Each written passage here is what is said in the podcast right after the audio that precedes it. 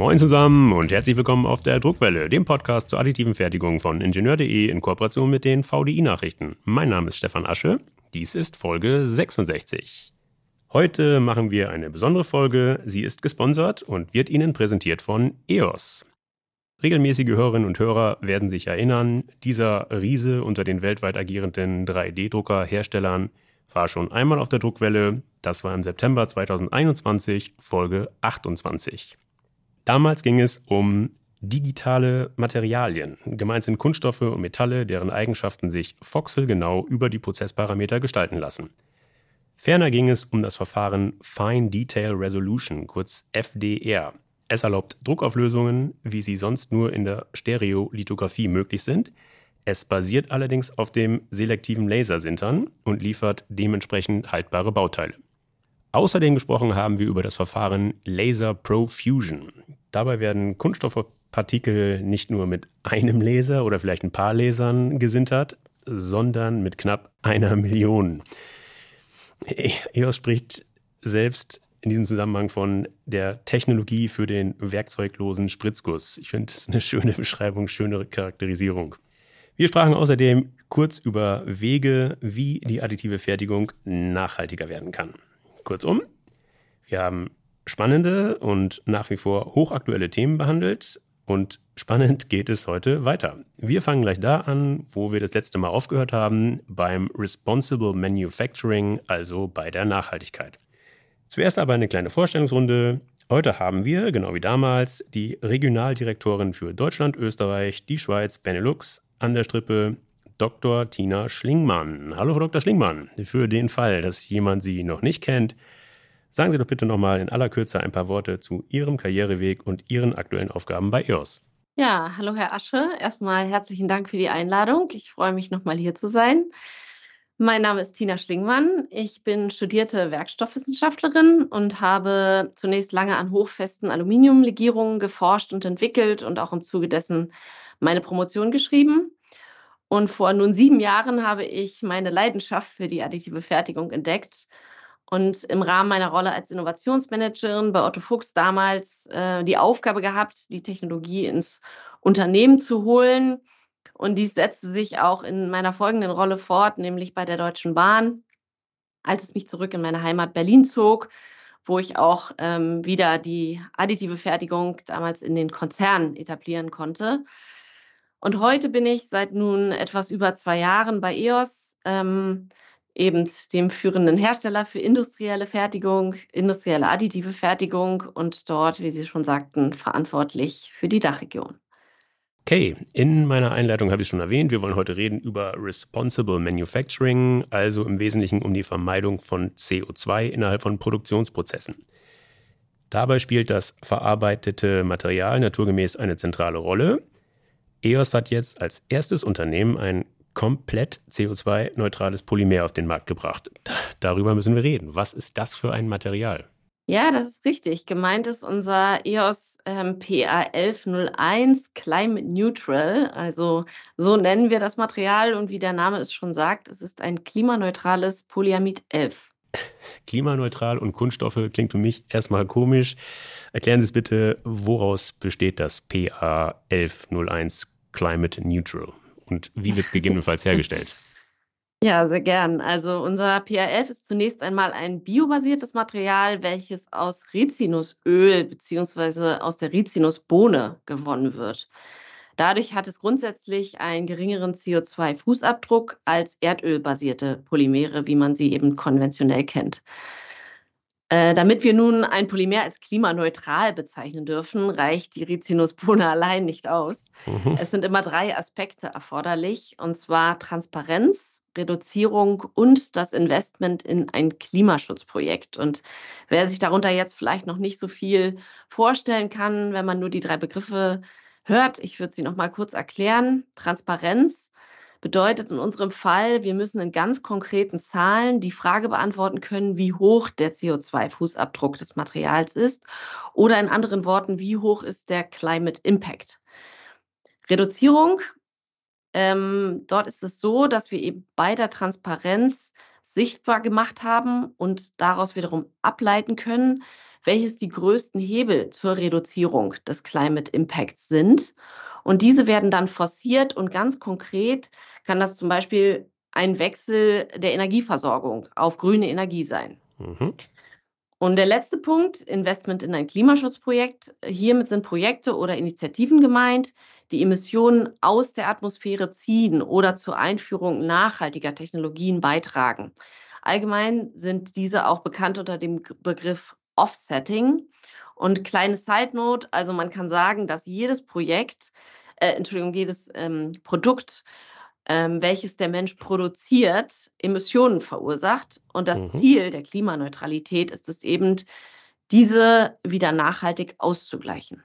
Klingt spannend. Ähm, perfekt wäre das Produkt bzw. das Material in meinen Augen, wenn es sich jetzt auch noch recyceln ließe. Lässt es sich recyceln?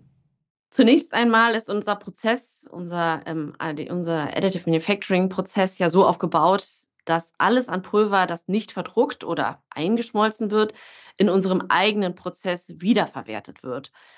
Ähm, Pulver, was auch nach dem Auspacken des gedruckten Teils noch als Überschuss besteht, kann beispielsweise in Granulate für Spritzguss umgewandelt werden. Hierzu haben wir zusammen mit unserem Partner Kayo ein Programm etabliert. Und das funktioniert dann so, dass Kayo das Pulver kostenlos bei unseren Kunden abholt und eben weiterverarbeitet und alle Erlöse, die hier erzielt werden, gehen einem guten Zweck zugute oder kommen einem guten Zweck zugute. Und wir sprechen in diesem Fall übrigens nicht von Recycling, sondern von Reuse. Okay, klingt nach einem tollen Material, einem tollen Pulver. Die Frage lautet, kann es ausschließlich auf EOS-Maschinen verarbeitet werden? Sagen wir so, die EOS-Pulver sind naturgemäß natürlich für EOS-Systeme entwickelt worden. Theoretisch kann das Material oder auch jedes Material von uns auf einem beliebigen System verarbeitet werden, klar. Nun spricht aber die Werkstoffwissenschaftlerin in mir und zwischen Material, Maschine und Prozess, also Prozessentwicklung, Prozesssteuerung, herrscht ein durchaus sehr sensibler Dreiklang bei der Entwicklung und dann eben auch bei der ähm, Prozessführung.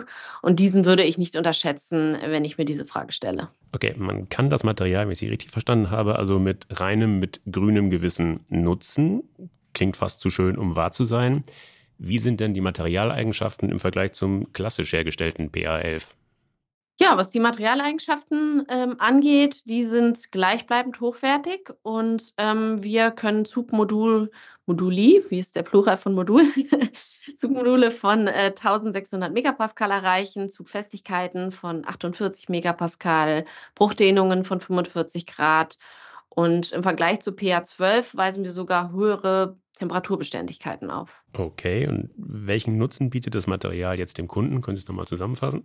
Ja, gerne. Also wir haben ja schon einige ähm, Vorteile gerade besprochen ähm, und genannt.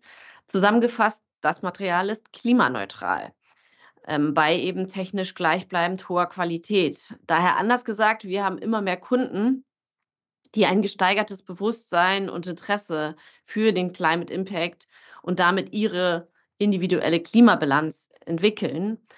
Das heißt, weg vom Erdöl gehen und ein Material suchen, das sie positiv in ihrer eigenen Klimabilanz verbuchen können. Und da ist eben das ähm, PA1101 Climate Neutral eine hervorragende Lösung ähm, für diesen Anspruch, für dieses Bewusstsein. Okay, soll reichen zum Thema oder beziehungsweise zum Material P1101, auch neu in Ihrem Materialportfolio PA2200. Dies trägt das Label CO2 Reduced. Können Sie da was drüber erzählen? Was ist das für ein Polyamid und wo findet es Anwendung? Ja, gerne. Also mir ging es ehrlich gesagt anfangs auch so, dass ich dachte, okay, Climate Neutral und CO2 Reduced klingt jetzt irgendwie ähnlich, ist auch irgendwie ähnlich, aber es gibt eben eine ähm, gravierende Unterscheidung, die ich jetzt versuche mal zu skizzieren. Also erstmal angefangen vom PA 2200, grundsätzlich unser Klassiker würde ich sagen, ein Polyamid 12. Jeder kennt es im Zusammenhang mit der additiven Fertigung, ein echter Allrounder, wo ähm, es um Applikationen sämtlicher Art gehen kann. Der Zusatz Carbon Reduced, und das ist vielleicht jetzt hier die spannende Neuerung, kommt daher, weil wir es geschafft haben, den CO2-Fußabdruck um 45 Prozent zu senken. Und dies ist aus unserer Sicht natürlich ein Beitrag, um allgemein den CO2-Fußabdruck zu reduzieren, aber auch für unsere Kunden entscheidend, um den Nachweis dann für die eigene Produktgestaltung erbringen zu können. Ähm, dafür bieten wir den sogenannten Carbon Calculator an, also ein Software-Tool, mit dem unsere Kunden dann selbstständig den CO2-Abdruck für das Teil, was sie eben produzieren, berechnen können. Und kleiner Cliffhanger, in Zukunft werden wir hier auch Zertifikate für unsere Kunden ausstellen. Okay, jetzt haben wir ein CO2-neutrales PA11 mhm. und ein äh, CO2-reduced Material. Ich verstehe nicht genau, warum braucht es das zweite? Wenn ich doch da eins habe, was CO2-neutral ist, warum brauche ich eins, das CO2-reduced ist? Ja, grundsätzlich sind ja PA12 und PA11 unterschiedliche mhm. ähm, Polymere. Ähm, von daher, ich brauche die aufgrund unterschiedlicher Anwendungen. Sie unterscheiden sich beispielsweise in ihrer ähm, Flexibilität oder in ihrer Duktilität. Also das ist ja sozusagen erstmal Wissen, was unabhängig von diesem ganzen ähm, Climate Reduced, Climate Neutral ist. Mhm. Ähm, aber eben der, der Unterschied zwischen Neutral, ähm, ist, dass wir, hm, oder um es vielleicht nochmal zusammenzufassen, beim Climate Neutral hatten wir eben diese drei Aspekte und beim Climate Reduced geht es eben um den Nachweis ähm, der verwendeten Energien. Okay, jetzt haben wir viel über Polymer-3D-Druck gesprochen. Wie hält EOS es denn mit der Nachhaltigkeit im Metallbereich? Gibt es da irgendwelche neuen Entwicklungen? Ja, absolut. Also Responsible Manufacturing ist ja generell unser Purpose, ganz gleich, ob Kunststoff oder Metall. Und im Metallbereich haben wir eine neue Software auf den Markt gebracht, die sich Smart Fusion nennt. Und Smart Fusion ist eine Softwarelösung, ähm, die auf unserem bekannten EOS Exposure OT aufsattelt. Wer jetzt Exposure OT nicht kennt, ganz einfach erklärt, ist dies zunächst eine Kamera, die in unseren Systemen installiert ist und die Wärmeverteilung pro gedruckter Lage, pro Layer erfasst und eben dem Nutzer die Informationen zur Verfügung stellt. Und durch Smart Fusion kommt zu der bloßen Datenerfassung, also zu der Information, die wir vorher hatten, ein Korrekturfaktor. Das heißt, man erhält die Informationen und dann erfährt man aber zusätzlich, zum Beispiel an einer Stelle pro Lage immer gedacht, XY ist der Wärmeeintrag zu hoch und damit nicht genug, erfolgt im nächsten Schritt, also wenn die nächste Lage gedruckt wird, eine Reaktion, eine Rückkopplung, die darauf eben ähm, eine Antwort gibt und eine Korrektur, ähm, äh, Korrektur erfolgt und dort dann beispielsweise der Wärmeeintrag verringert wird. Und jetzt kann man noch einen Schritt weiter denken da die Regionen im Bauteil, an denen Überhänge gedruckt werden, für genau dieses Beispiel prädestiniert sind, ermöglicht Smart Fusion dem Anwender mit deutlich weniger Stützstrukturen auszukommen. Das klingt fast so schön, um wahr zu sein. Das klingt, als hätten Sie eine Hand am Heiligen Gral. Jeder, der Metallteile druckt, weiß doch, dass es ohne Support nicht geht. Hohe Temperaturen müssen abgeführt, schnell abgeführt werden und ein Bauteilverzug muss verhindert werden. Und Sie erklären mir jetzt gerade, dass Sie die Stützen mehr oder weniger einfach weglassen. Das müssen Sie bitte nochmal erklären. Ja, das stimmt. Also ganz ohne Stütz Stützstrukturen, ohne Supports geht es natürlich nicht. Äh, das kann auch Smart Fusion, zumindest bis dato nicht. Ähm, je nach Geometrie des Bauteils sind aber wirklich massiv weniger Stützstrukturen erforderlich, wenn man Smart Fusion anwendet. Und wiederum wirkt sich das sehr positiv auf Faktoren wie eine ressourcenschonende Fertigung, also in Form von Einsparungen im Material oder auch im Energieeintrag und nicht zuletzt in den Nachbearbeitungszeiten und damit auch den Kosten aus.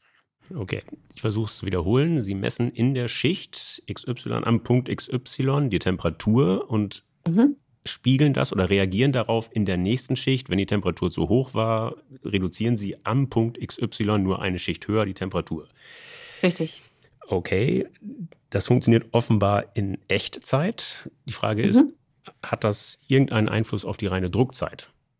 Ja, genau. Also das ähm, funktioniert in Echtzeit und ähm, genau wie Sie es jetzt erklärt haben, erfolgt die Reaktion bereits in der nächsten Lage. Und ich kann sozusagen noch einen draufsetzen, weil vielleicht meint man jetzt hohe, hohe Rechnerleistung. Ja, das stimmt. könnte die Druckzeit verlangsamen. Das mhm. ist aber nicht an dem. Unterm Strich sparen wir sogar Druckzeit ein, ähm, als dass wir ja dann die, ähm, dass wir weniger Masse sozusagen, also eben die Stützstrukturen weniger drucken müssen und damit sogar noch zeitlich effizienter werden, ganz abgesehen von energetisch effizienter. Können Sie nochmal sagen, welche Hard- und Software ist es für das Smart Fusion-Verfahren benötigt und ist das nachrüstbar auf bestehende EOS-Anlagen? Ja, definitiv. Also es sattelt ja, wie vorhin kurz erwähnt, auf unserem Exposure OT auf.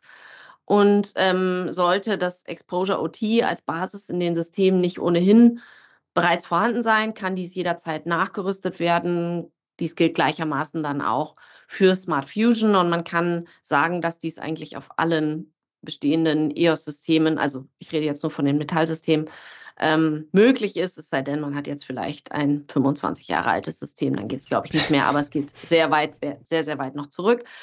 Und in Zukunft wird es so sein, dass die entsprechende Hardware standardmäßig in allen Anlagen verbaut ist und mitgeliefert wird. Und bei gewünschter Nutzung von Smart Fusion dann eben nur eine Lizenz erworben und freigeschaltet werden muss. Wie eingangs erwähnt, wir wollen heute reden über Responsible Manufacturing. Schildern Sie bitte nochmal, was hat das mit Nachhaltigkeit zu tun, wenn ich weniger Stützstrukturen brauche? Ja, wenn wir uns vorstellen, dass ein Bauteil deutlich weniger Stützstrukturen hat, heißt das, dass ich zum einen deutlich weniger Material einschmelzen muss. Meine Bauzeit verringert sich und es senken sich natürlich dann auch die Kosten per Parts, also die Kosten pro gedruckten Bauteil. Und durch das Einsparen von Supports oder auch Stützstrukturen im Deutschen wird weniger Material verdruckt und ich kann ressourcenschonender fertigen im Materialverbrauch, aber auch im Energieverbrauch. Und das alles zahlt natürlich dann auf ein Responsible Manufacturing ein. Und nicht zuletzt habe ich weniger Post-Processing, also ich werde auch noch effizienter und spare Nachbearbeitungszeit und Aufwand. Auch hier gilt, klingt fast zu schön, um wahr zu sein. Sie sagen, Sie können schneller drucken, Sie können Ressourcen schonen und Sie brauchen weniger Support, weniger Post-Processing. Gibt es für dieses Wunderverfahren schon Anwender? Gibt es schon reale Bauteile? Ja, die gibt es schon. Also die Software ist bereits bei den ersten Anwendern auch im Markt zu finden und es ist immer so schade, weil ich äh, meist nicht über alle Kunden reden darf. Aber in jedem Fall kann ich einen erwähnen, das ist die Firma KSB. Und ähm, KSB hat auch eine Anwendung, jetzt habe ich gleich die Herausforderung, dass ich keine Bilder zeigen kann, aber sie nennt sich Impeller. Und ähm, ich versuche es mal zu beschreiben. Also für alle diejenigen, die sich jetzt nichts darunter vorstellen könnten, ein Impeller ist ähm, in diesem Fall ein Pumpenlaufrad einer Wasserpumpe. Und man kann sich im Prinzip die Geometrie einer sehr großen Diskusscheibe vorstellen, also ein rotationssymmetrischer Körper mit innenliegenden Schaufeln.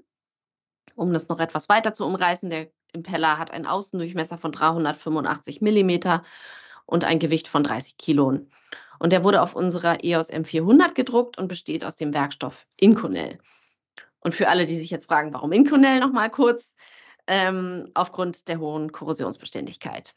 So, und im, im Bauraum unseres Systems ist das Bauteil im 45 bis 50 Grad Winkel ausgerichtet. Also man darf sich jetzt eben nicht vorstellen, dass diese in Anführungszeichen Diskusscheibe ähm, flach auf, dem, auf der Bauplattform ausliegt, sondern eben angeschrägt positioniert ist. Und nun würden bisher sehr viele Stützstrukturen entstehen. Ähm, aber diese lassen sich jetzt eben aufgrund von der Nutzung von Smart Fusion sehr deutlich ähm, reduzieren. Und bei diesem Bauteil ist der Mehrwert ähm, insofern auch besonders deutlich zu spüren, weil die Stützstrukturen hier besonders oft im Inneren liegen. Also da ist in der Mitte sozusagen noch ein Loch in der Diskusscheibe. Und li diese ließen sich dann sehr umständlich und sehr aufwendig äh, im Nachgang entfernen. Und das sparen wir hier halt alles ein oder zu einem großen Anteil sparen wir es ein. Okay, jetzt haben Sie sehr schön die Vorteile von Smart Fusion beschrieben. Sie haben gesagt, welchen Mehrwert das Verfahren bietet. Lassen sich dieser Mehrwert, diese Vorteile, lässt sich das quantifizieren? Ja, also man muss fairerweise sagen, es kommt immer auf das Bauteil an. Also wenn ich jetzt die Geometrie eines simplen Würfels habe, würde ich sicherlich da nicht so stark von Smart Fusion profitieren. Von daher, wie immer in der additiven Fertigung, muss man schon fairerweise sagen, es ist der einzelne Case zu beobachten, womit es jetzt auch nicht Sinn macht, wenn ich irgendeine Marketingzahl in den Raum werfe. Von daher bleibe ich gedanklich bei meinem Impeller und hier konnten wir die Stützstrukturen bis zu 90 Prozent einsparen. Also das war wirklich ein Teil, wo sich diese Anwendung sehr deutlich lohnt und wir eben auch sehr deutlich den Nachbearbeitungsaufwand reduzieren konnten und sogar die Druckzeit von 70 Stunden auf 60 Stunden, also um 10 Stunden reduzieren konnten. Okay. Wenn wir von CO2-Reduktion reden, dann sollten wir auch über E-Mobilität reden.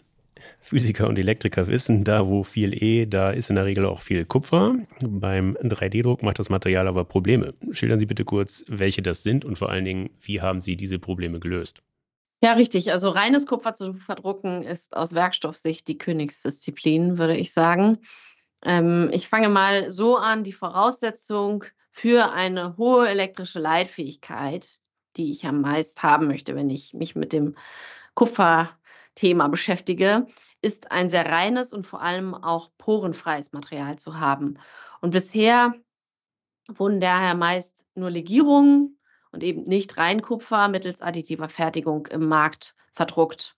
Und der technologische Fortschritt von EOS begründet sich nun aus einer Kombination ähm, von unserer Systemtechnik, aber auch der entsprechenden Prozessentwicklung. Und über hochpräzise und optimierte Prozessführung ist es uns gelungen, ein sehr dichtes Material bauen zu können und somit eben dann auch Reinkupfer verdrucken zu können. Und diese Lösung bietet nun, bietet sich nun für alle Anwendungen an, wo es auf gute elektrische Leitfähigkeit ankommt. Und jetzt nochmal wieder der Schwenk zurück zur E-Mobilität. Ähm, die additive Fertigung bietet konstruktiv natürlich viel mehr Gestaltungsmöglichkeiten, als dies im Design bei konventionellen Fertigungsverfahren der Fall war. Und wenn man jetzt sozusagen gedanklich die, den konstruktiven Mehrwert ähm, oder die konstruktiven mehr Möglichkeiten kombiniert mit, dem, mit der Möglichkeit, dass ich jetzt auch reines Kupfer verdrucken kann, zusammenbringt, ähm, ergibt sich eben die Möglichkeit, einen E-Motor 45 Prozent kleiner bauen zu können. Oder ich lasse ihn gleich groß und habe dann aber eine deutlich höhere Leistung. Und auch ein anderes Beispiel sind die Induktoren, wo ich eben durch die Kombination von einem additiven Design und eben der Möglichkeit, reines Kupfer verdrucken zu können, deutlich effizienter werde und damit den CO2-Footprint reduziere. Okay. Prima. EOS steht aber nicht nur für Nachhaltigkeit, EOS steht auch für maschinentechnische Innovationen. Und hier, so habe ich gelesen, tut sich was im Polymerbereich. Sie mhm. haben, mhm. wenn ich es richtig verstanden habe, das Konzept eines Ihrer Flaggschiffe, der EOS P500, modifiziert. Bevor wir dazu kommen, was kann die bisherige EOS P500 besser als andere Lasersintermaschinen? Ja, also die EOS P500 zeichnet sich durch eine noch bessere Oberflächenqualität aus ähm, und eine noch bessere Maßhaltigkeit. Wenn ich dies gedanklich zum Beispiel mit der kleineren Schwester P396 vergleiche, ohne die jetzt schlechter machen zu wollen, es kommt auch da wie immer auf die Anwendung an. Aber wenn Sie mich fragen, was kann die besser, das kann die besser. Ähm, sie hat einen feineren Laser und ähm, vor allem ist sie ähm, auch sehr gleichmäßig in der Temperaturverteilung. Ähm, also das finde ich auch nochmal einen sehr wichtigen Aspekt. Und außerdem ähm, hat dieses System nun auch eine neue Form des Beschichters und ist mit, nicht mehr mit einem Klingenbeschichter, wie man ihn kennt, ausgestattet, sondern mit einem Rollen- oder Schneckenbeschichter. Also man darf sich jetzt nicht mehr sozusagen die klassisch plane Klinge vorstellen, sondern eben Schnecken, die über das Druckbett rollen und beim drüberrollen es auch gleichzeitig verdichten und damit einen sehr stabilen ähm, und zuverlässigen Prozess herbeiführen um halt nur ein paar Vorteile zu nennen. Und was aber noch ganz wichtig ist, last but not least, ähm, die P500 ist unser erstes System, das sich automatisieren lässt. Und das wiederum ganz egal, mit welcher Technologie ähm, an Bord sozusagen. Okay. Nun habe ich gelesen, dass Sie diesen Vorzeigedrucker zur Plattform umgebaut haben. Was heißt das denn? Plattform ist in diesem Fall tatsächlich die physische Plattformlogik gemeint. Also man hört ja heutzutage gefühlt andauernd das Wort Plattform. Ja. ähm, aber in diesem Zusammenhang ist es eben wirklich physisch gemeint. Man kennt dies vielleicht aus der Automobilindustrie, wo unterschiedliche Autotypen desselben Automobilbauers auf ein und derselben Plattform basieren. So ähnlich muss man sich diese Logik auch bei uns vorstellen. Die Basis des Systems ist identisch und die P500 SLS, also mit der SLS-Technologie, unterscheidet sich dann von der P500 ähm, Fine Detailed Resolution, also FDR, oder auch von der Laser Profusion ähm, durch die eingebaute Lasertechnologie. Also man könnte auch sagen, der gleiche Kor Korpus, aber ein anderes Herzstück. Und wenn man sich nun fragt, was bringt das? Dies hat viele indirekte Vorteile. Beispielsweise haben wir haben wir ähm, in allen Systemen standardisierte Software-Schnittstellen. Und mit einem strategischen Blick auf die heutige Lieferkettensituation in der Welt ist es uns auch so gelungen, eine Basisplattform zu schaffen, mit der wir eben direkt drei Technologie bedienen können, aber erstmal eine Basis haben, die wir in unserer Lieferkette berücksichtigen müssen. Drei Technologien haben Sie angesprochen. Selektives Lasersintern, Fine Detail Resolution und Laser Profusion. Wir haben beim letzten Mal auch schon kurz darüber gesprochen, aber für alle die, die es nicht gehört haben, schildern Sie bitte noch mal ganz kurz, worin unterscheiden sich diese Verfahren? Skizzieren Sie sie bitte mal ganz kurz. Also fangen wir gedanklich vielleicht beim SLS-Verfahren an. Ich denke, das kennen die allermeisten Hörer hier, deswegen kürze ich das jetzt ähm, gedanklich ab. Wichtig ist jetzt erstmal noch zu erwähnen, eben schon der Beschichter, der jetzt sich verändert hat ähm, in Form eines Schneckenbeschichters. Und in diesem Fall ist unsere Technologie mit zwei Laserköpfen, zwei CO2-Lasern ausgestattet. Und warum betone ich CO2, was ich ja sonst sehr ungern betone?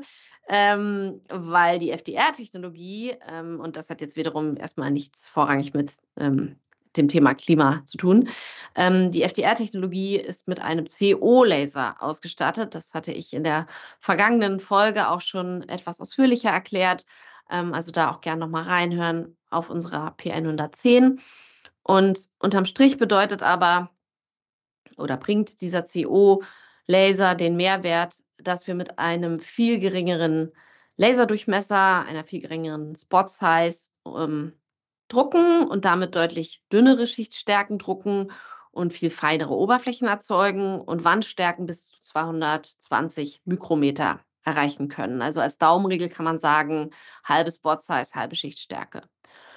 Und last but not least, Laser Profusion, ähm, unsere dritte Technologie, hier arbeiten, wie Sie schon in der Einleitung sagten, wir nicht mehr mit einem oder zwei oder fünf Lasern, sondern mit einem Laserdiodenbett, bestehend aus einer Million Laserdioden, die in Form eines Arrays über das Pulverbett fahren. Und an dieser Stelle ist ganz wichtig, sich vor Augen zu führen, dass es im Prinzip egal ist, wie voll ich meinen Bauraum packe. Die Druck- und Belichtungszeit bleibt immer gleich und bei einem maximal vollgepackten Bauraum kann ich halt eben die Teilekosten deutlich senken. Okay, das heißt, die neue EOS P500 Plattform kann selektives Lasersintern, sie kann Fine Detail Resolution und sie kann Laser Profusion. Aber sie kann das nicht alles in einer Maschine, oder?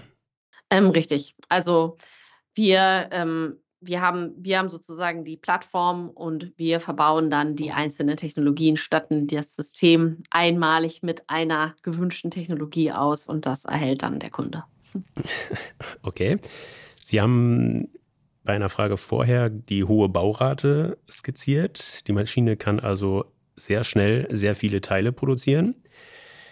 Was heißt das jetzt für den Shopfloor, für den Worker? Muss der ständig an der Maschine stehen, um Material nachzufüllen und die, Bau und die Bauräume zu leeren? Ähm, nein, das ist nicht mehr erforderlich. Ähm, ich hatte ja kurz schon angeteasert, dass sich die P500 automatisieren lässt. Das heißt im Konkreten, dass wir eine physische Schnittstelle haben, eben dort, wo im manuellen Betrieb, der auch nach wie vor ginge, so man es möchte, ähm, eben der Wechselrahmen nach Abschluss eines Druckjobs entnommen wird. Und dort schließt sich dann im automatisierten Betrieb ein sogenannter Jobwechsler ähm, an. Und hier arbeiten wir mit einem Partner, und zwar der Firma Grenzebach. Und diesen Jobchanger, Jobwechsler gibt es in zwei Ausführungen, entweder für zwei Jobs oder dass man gleich vier Jobs in Folge ohne einen menschlichen Eingriff bauen kann. Und wer sich dies nicht vorstellen kann, ähm, wir haben einen Kunden, den ich auch an dieser Stelle nennen darf. Das ist äh, Sauber Motorsport in der Schweiz. Und Sauber hat in Hinwil eine P500 inklusive dem Jobwechsler und auch einer automatischen Pulverbefüllung, die man dann noch konsequenterweise sich installieren kann. zu stehen. Und ich glaube, wenn man nett fragt, bei Sauber oder bei uns, dann kann man da einen Blick hinter die Kulissen werfen. Okay, liebe Frau Dr. Schlingmann, damit sind wir schon bei der Schlussfrage. Angenommen, Sie wären in knapp zwei Jahren ein drittes Mal auf der Druckwelle. Was hätten Sie denn dann an Innovationen im Gepäck? Oder anders formuliert, schildern Sie doch einfach mal, was passiert gerade in den EOS-Entwicklungslaboren. Und Sie können hier völlig frei reden, wir sind hier unter uns. ja, also wir haben einen äh, ganz klaren Fokus und der nennt sich Serienfertigung. Ähm, wie gerade am Beispiel der Automatisierung beschrieben, schaffen wir aktuell immer weiter die Grundlagen für automatisierte und serientaugliche Produktion. Und ich nehme jetzt nochmal ein Beispiel der Firma Additive Scale. Mit Additive Scale haben wir bereits eine Serienproduktion für Brillenrahmen, für Brillengestelle aufgebaut. Und äh, dies beginnt mit, den, mit dem individuellen Einscannen des Kopfes der Person, die diese Brille tragen möchte. Also es ist in der Tat so, dass man mittlerweile in vielen Städten zu Optikern gehen kann. Und ähm, dort bekommt man dann ein äh, ähm, iPad oder Tablet in die Hand gedrückt und scannt eben seinen Kopf. Das ist dann der Ausgangsdatensatz. Und dann geht es weiter mit der maßgefertigten Produktion mittels eben additiver Fertigung bis hin über die Nachbearbeitung inklusive dann einem abschließenden Einfärben des Brillengestells. Und diese Brillengestelle werden mittlerweile an ganz bekannte Brands verkauft oder auch an Luxusmarken. Und ähm, ja, kleiner Fun fact an dieser Stelle, ich habe, glaube ich, gestern ein Post auf Instagram gesehen, wo Beyoncé, also die Sängerin, tatsächlich so eine Brille trägt. okay. Und äh, ja, ich würde mir wünschen, und ich denke, das ist auch das Ziel von EOS, dass solche prominenten Applikationen und Projekte deutlich mehr werden. Und wenn ich dann in 2025 wieder zur Jubiläumsfolge 200 komme. Dann okay. Mehr wollen Sie also aktuell nicht verraten, das verstehe ich natürlich. Dann müssen Sie wohl tatsächlich nochmal wiederkommen. Für heute, für heute sind wir aber durch. Frau Dr. Lingmann, herzlichen Dank für das informative Gespräch. Ja, herzlichen Dank für die Einladung. Hat Spaß gemacht. So, liebe Hörer, das war sie schon, die Folge 66. Ich hoffe, dass sie Ihnen gefallen hat. Dann empfehlen Sie uns gerne weiter. Sie finden die Druckwelle überall dort, wo es gute Podcasts gibt. Also etwa auf Podigy, auf Spotify, auf iTunes, Google Podcast, Amazon Music Podcast und natürlich, last but not least, auf ingenieur.de. Wenn Sie Anregungen oder Kritik äußern wollen, dann freue ich mich auf Ihre Zuschriften. Sie erreichen mich unter der E-Mail-Adresse sasche.vdi-nachrichten.com. S wie Stefan in diesem Fall, direkt daran geschrieben Asche, gelesen also Sasche. Sollten Sie auch an Technikthemen abseits des 3D-Drucks interessiert sein, empfehle ich Ihnen die VDI-Nachrichten. Wenn Sie mal kostenlos reinlesen wollen, schauen Sie doch einfach mal unter www.vdi-nachrichten.com/lesen. Dort warten acht kostenlose E-Paper-Ausgaben auf Sie. Das war's für heute. Bleibt mir noch zu sagen, auf Wiederhören, munter bleiben und tschüss.